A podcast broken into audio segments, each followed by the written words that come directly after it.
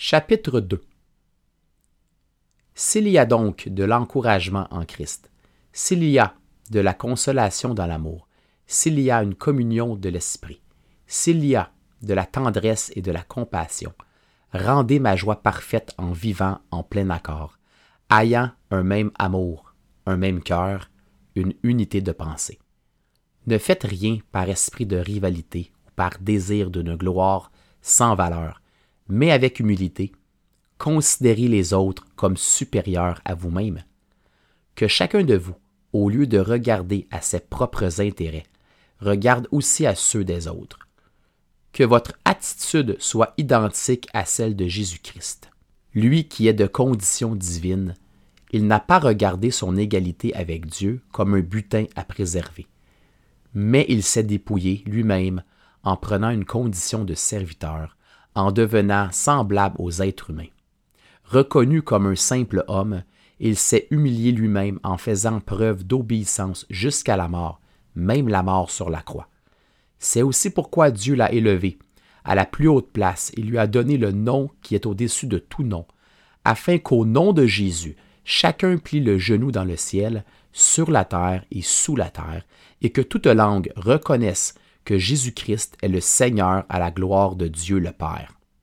Ainsi, mes bien-aimés, vous qui avez toujours obéi, non seulement quand j'étais présent, mais bien plus encore maintenant que je suis absent, mettez en œuvre votre salut avec crainte et profond respect.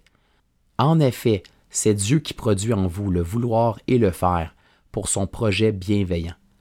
Faites tout sans murmure ni contestation, afin d'être irréprochables et purs, des enfants de Dieu sans défaut au milieu d'une génération perverse et corrompue.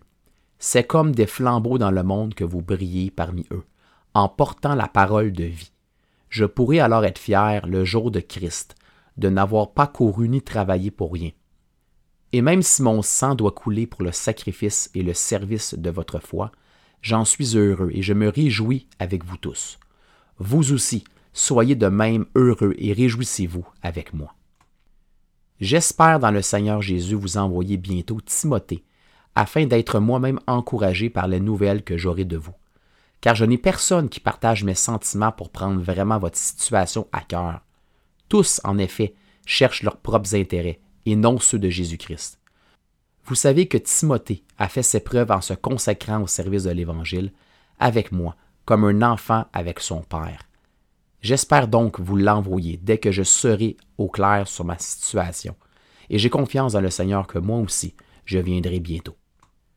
J'ai cependant estimé nécessaire de vous renvoyer mon frère Épaphrodite, mon collaborateur et mon compagnon de combat, que vous aviez envoyé afin de pourvoir à mes besoins.